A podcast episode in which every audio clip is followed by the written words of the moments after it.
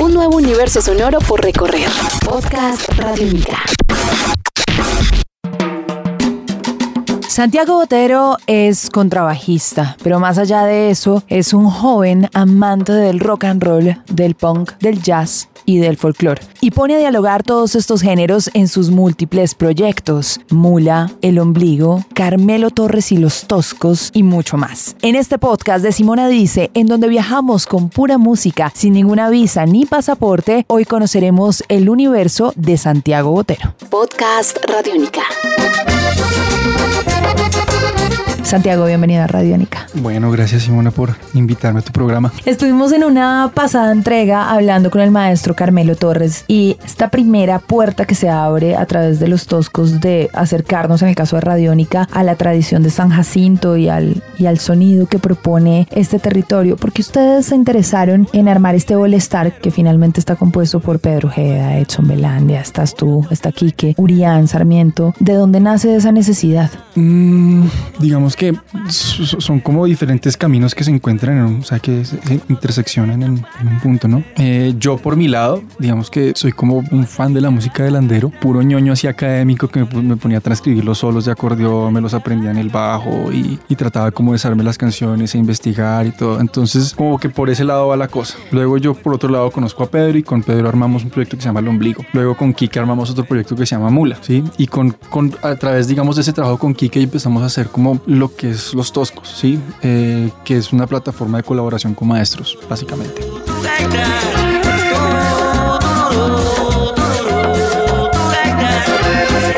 Luego, por otro lado, aparece Urián. Yo Urián lo conozco porque empecé a tocar con él en Uruguay, se llama Rey Cuarteto. Y fue en una gira que tuvimos en Argentina. Entonces él me dijo, ah, mira, este es el último disco que me queda de Carmelo.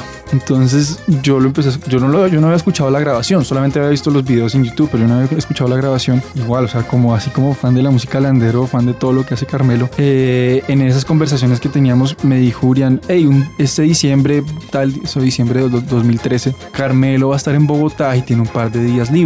Eh, porque vos no te armas un grupo con, o sea, un proyecto así como con lo del ombligo, etcétera, y, y podemos juntar como, como a ver qué, qué, qué sucede con eso. Entonces, pues yo literalmente me oriné del susto, pues porque es, pues es un gran, ¿cómo decir? Como, como que para un jazzista tocar como con Miles Davis, una cosa así, como dicen, no, va a poder tocar con Carmelo. O sea, es, es algo que no, no me, me, motiva demasiado, pero pues también me, tiene su reto, ¿no? Entonces empecé a buscar con qué músicos podría como, como hacer la vuelta, entonces aparece Pedro, ¿cierto? Ya nos conocíamos bastante bien. Yo a Mario lo conozco hace buen rato y sé que él es muy buen guacharaquero.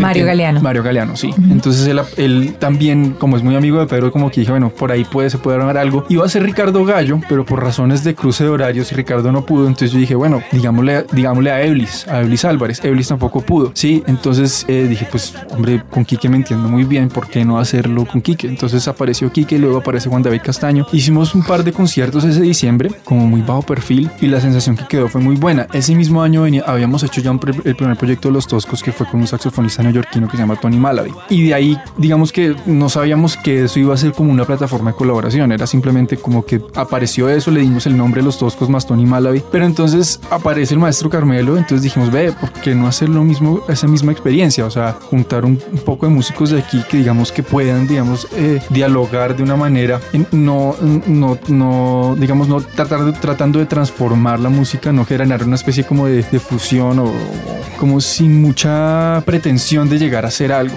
sino como ver qué, ver qué sucede. Entablar un diálogo. Entablar un diálogo, ¿sí? Y la verdad la química que tuvimos pues realmente fue, fue buena, fue divertida. Entonces después de ese primer concierto se nos ocurre que de pronto podríamos hacer algo, algo más.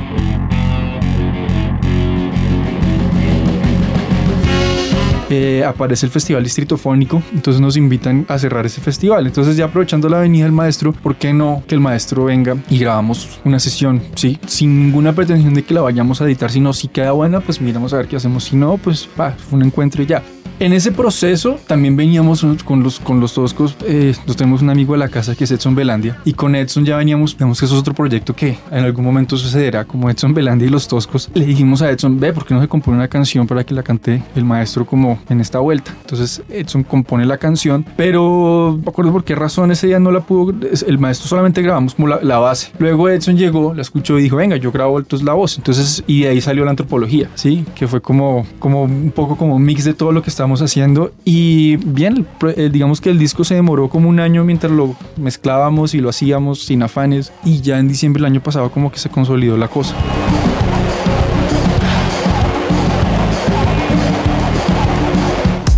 Estás escuchando Podcast Radio Única pudimos encontrar algunos temas con nuestros propios arreglos y otros que de alguna manera como tratar de mantenerlos muy frescos, sí, o sea, con todo el respeto hacia esa tradición, eh, tratando de hacer lo mejor posible, pero también entendiendo que pues yo soy re cachaco, o sea, soy re rockero, o sea, eso es lo único que... Y casi todos los que están ahí. Somos, pues sí, yo soy un bajista de punk literalmente, o sea, eh, así crecí y a por más que yo haya intentado estudiar jazz y estudiar otro tipo de músicas, creo que eso queda ahí, eso no lo pude sacar de mi sistema, pero sí trato, o sea, digamos que mi amor por esa música sí es, o sea, sí trato, yo trato de hacerlo lo mejor que puedo, digamos lo que, sin mucha pretensión tampoco. Pero básicamente, si no fuera por el combo de músicos al que, que has mencionado, que mm. son muchos más, pero al que perteneces, tal vez esta generación no estaría enterándose de tanto folclore que ha permanecido durante tanto tiempo en nuestro país, de músicos con una larga trayectoria, que es paradójico en, un, en una época de redes sociales donde todo parece estar más cerca, a veces pareciera que estuvieran más lejos y ustedes se han preocupado por traerlos y traducirlos también a este lenguaje. ¿Son conscientes de eso? ¿Ya lo establecen como una misión o, si, o sigue pasando que es de manera genuina y simplemente es como una adicción que tiene este, este grupo de músicos de escuela además de jazz de acercarse a la, a la tradición musical? Yo, en mi caso personal, realmente es una cosa fortuita. Sí, yo no me considero una banderada de nada. Sí, más bien que yo tengo, he tenido la suerte que en ese camino, de cuando yo empecé con la música muy pelado, yo me encontré con tres personajes que me influenciaron bastante. Sí, uno de ellos fue Luis Álvarez, el otro fue Javier Morales y el otro fue Mario Galeano. Mario fue el que primero me mostró a mí la música de Landero. Así fue como él me dijo, ah, mire, mire, esto es un disco de Landero. El hermano de Mario, Juan David Galeano.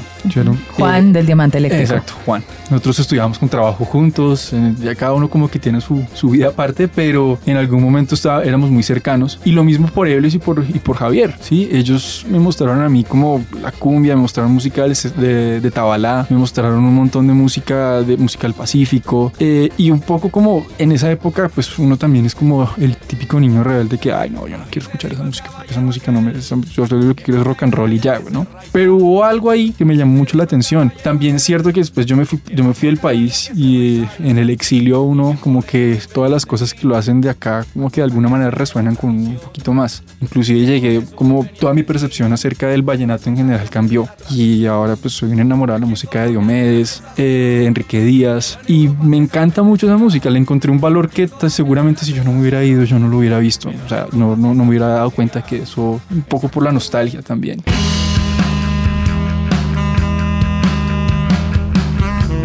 Jazz como herramienta ha sido fundamental para establecer ese diálogo?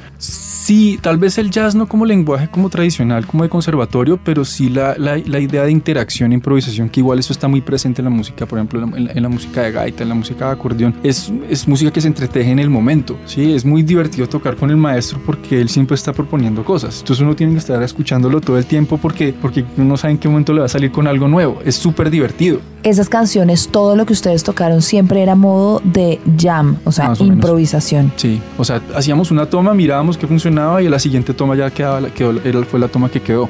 O sea, como básicamente como un disco de jazz. Eh, y pues todos tenemos, o sea, todos los músicos que están ahí son grandes improvisadores en su lenguaje y en su manera de percibir la música y tienen orejas de elefante que lo oyen todo. Entonces con ellos es muy fácil entablar un diálogo y que la cosa fluya.